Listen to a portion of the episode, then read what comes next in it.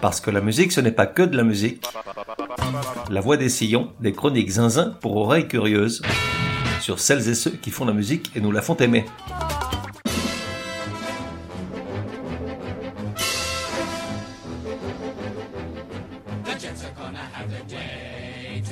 La voix des sillons numéro 81.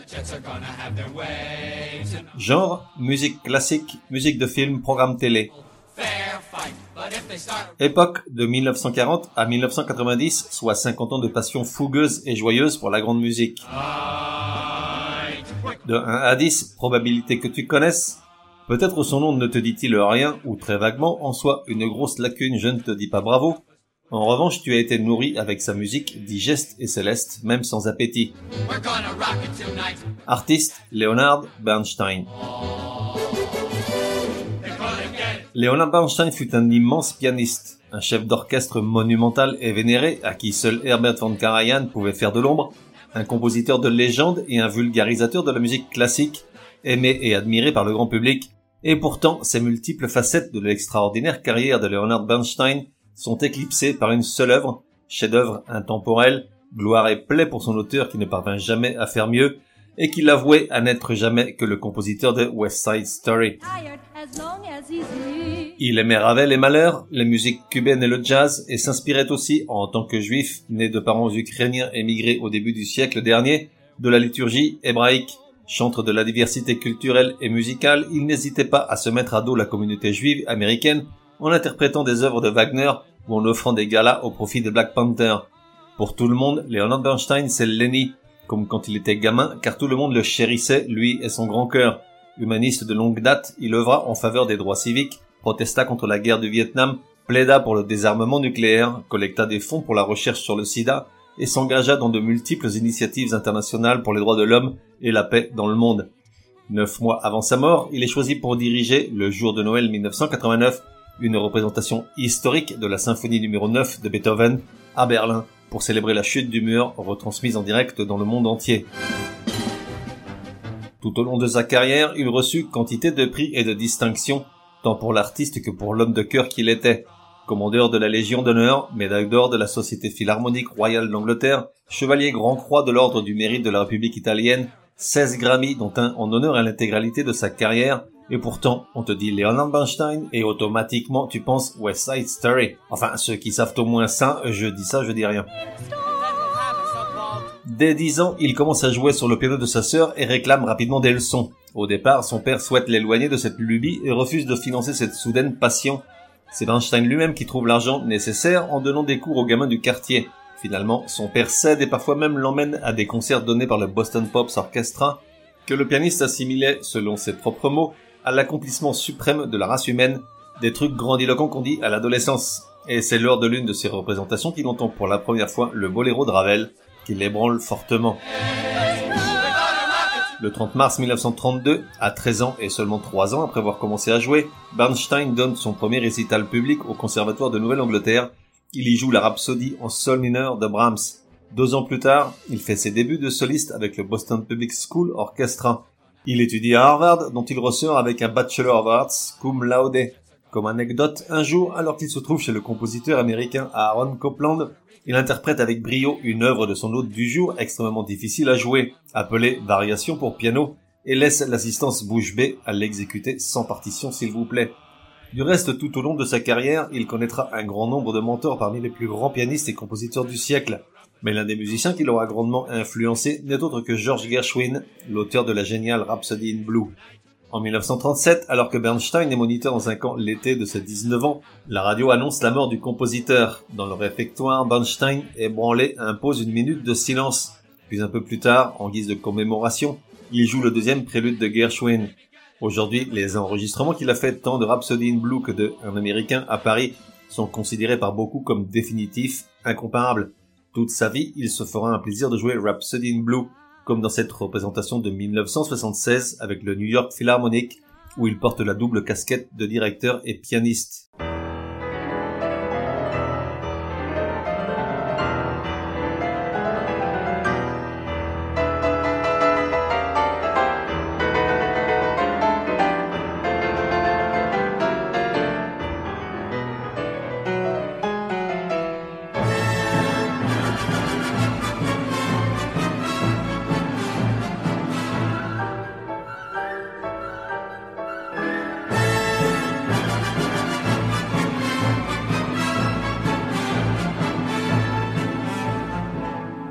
Leonard Bernstein, le chef d'orchestre.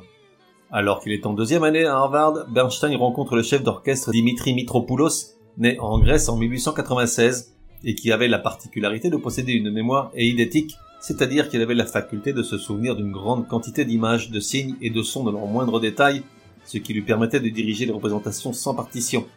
Le charisme et la puissance de Mitropoulos en tant que musicien ont eu une influence majeure sur la décision de Bernstein de devenir chef d'orchestre. Alors que Mitropoulos est directeur du Minneapolis Orchestra, après avoir été celui de Boston, il invite le jeune Bernstein à devenir son assistant pour la saison qui suit.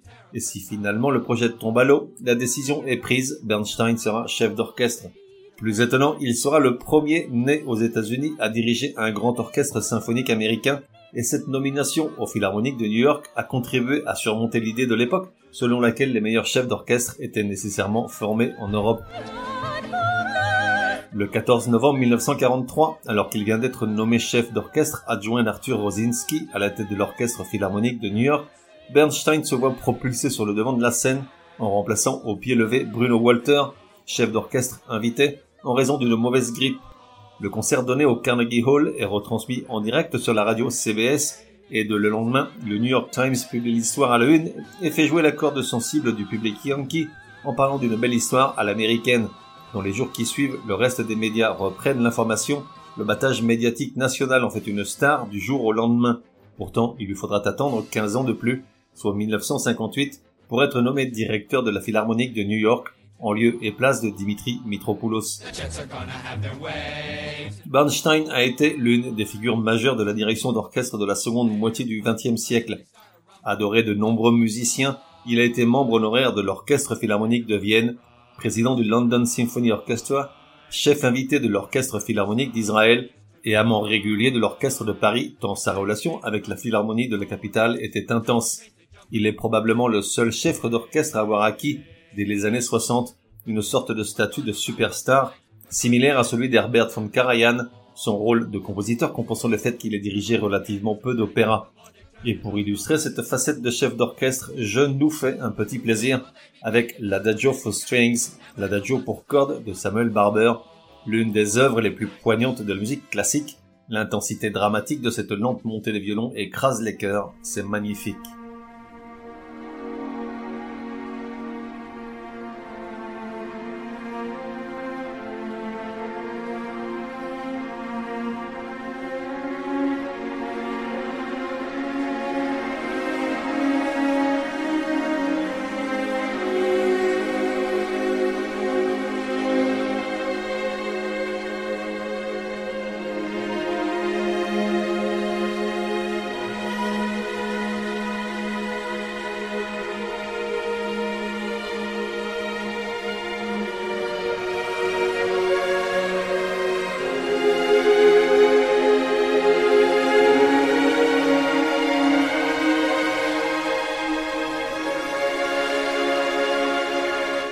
Bernstein, l'homme de télé.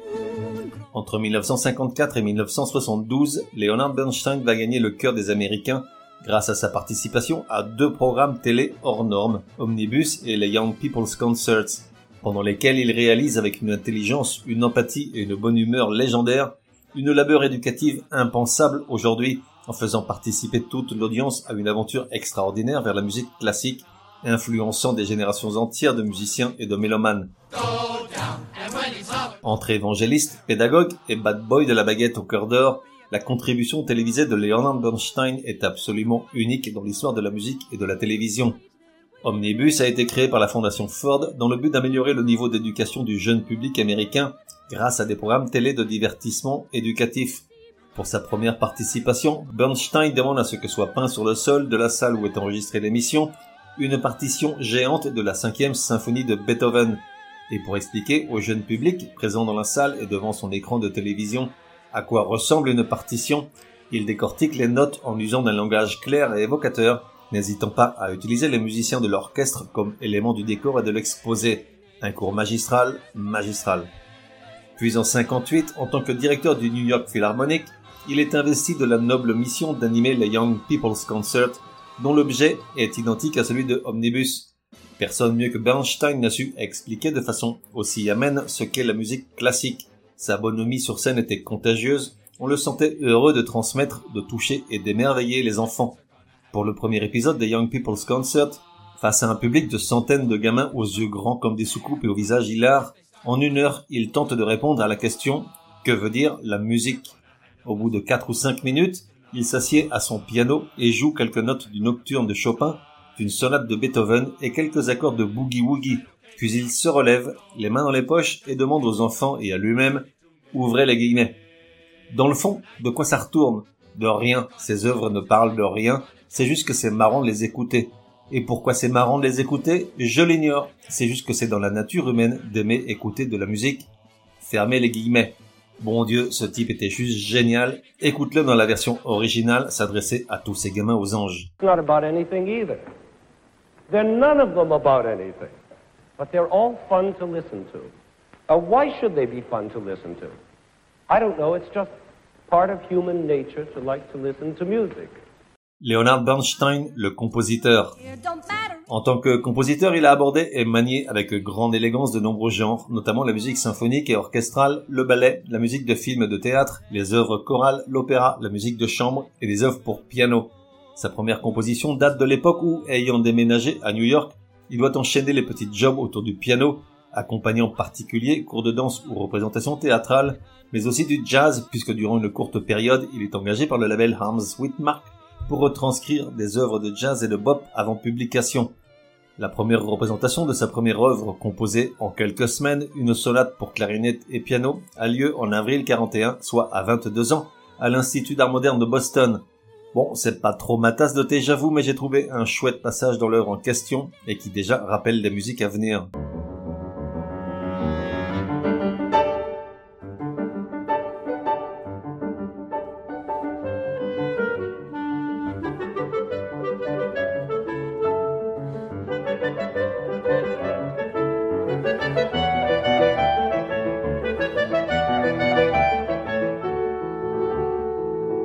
Selon la League of American Orchestras, il a été, à la fin de la première décennie de ce siècle, le deuxième compositeur le plus joué par les orchestres américains. Candide, A Quiet Place, On the Town, Mass, Wonderful Town, Jeremiah, Kaddish, D-Book, autant d'œuvres archi connues par les amants de la musique classique ou de comédie musicale. Néanmoins, soyons honnêtes, aujourd'hui, Leonard Bernstein, c'est West Side Story.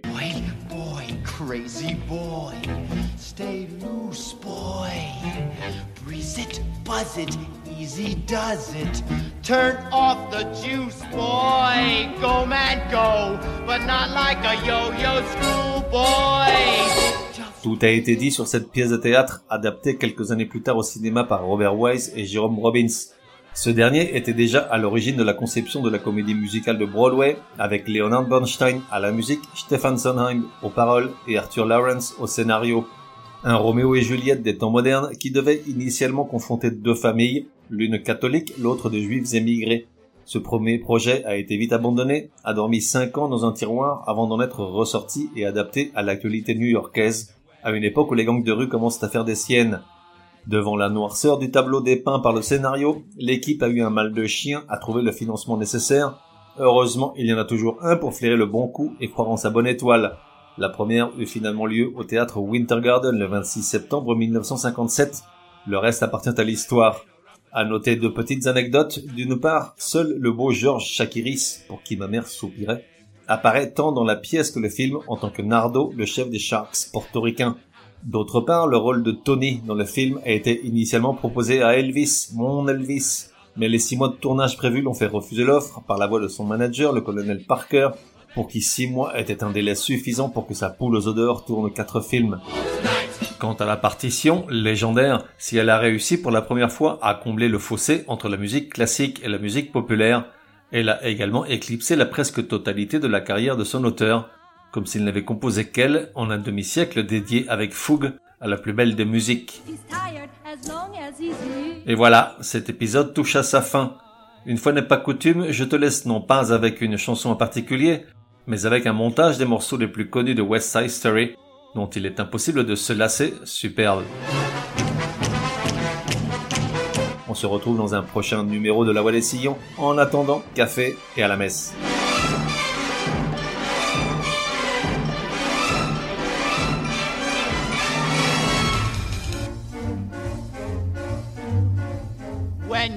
Jet, you're a jet, all the way from your first cigarette to your last dying day. When you're a jet, let them do what they can. You've got brothers around, you're a family man. You're never alone, you're never disconnected. You're home with your own. When company's expected, you're well protected. Maria.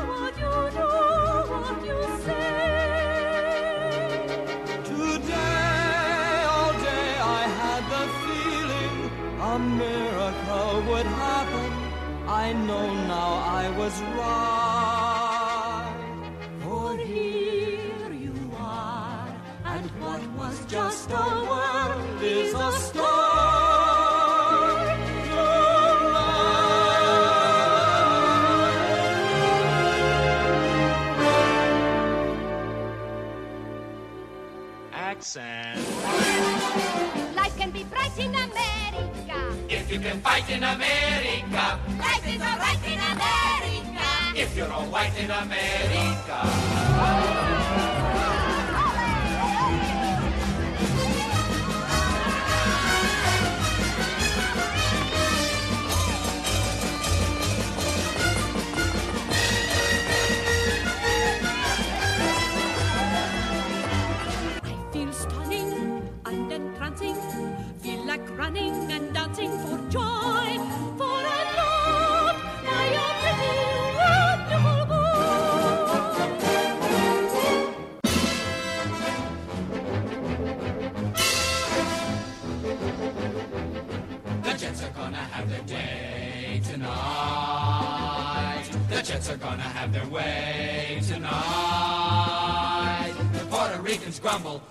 Fair fight. But if they start a rumble, we'll rumble them right.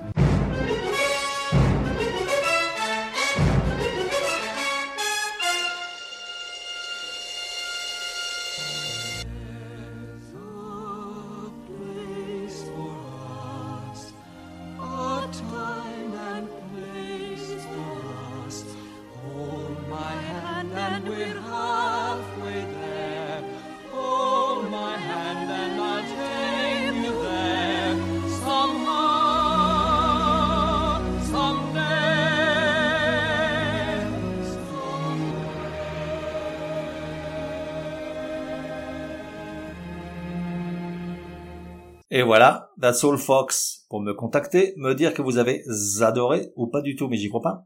Ou encore suggérer un artiste pour un prochain épisode, écrire à contact at lavoidesillons.com. Ah, j'oubliais, j'ignore sur quelle plateforme tu écoutes La Voix des Sillons. Sur certaines d'entre elles, comme Apple, Podcast Addict et quelques autres, il est possible de laisser un commentaire. Je veux dire, un bon. Merci, hein.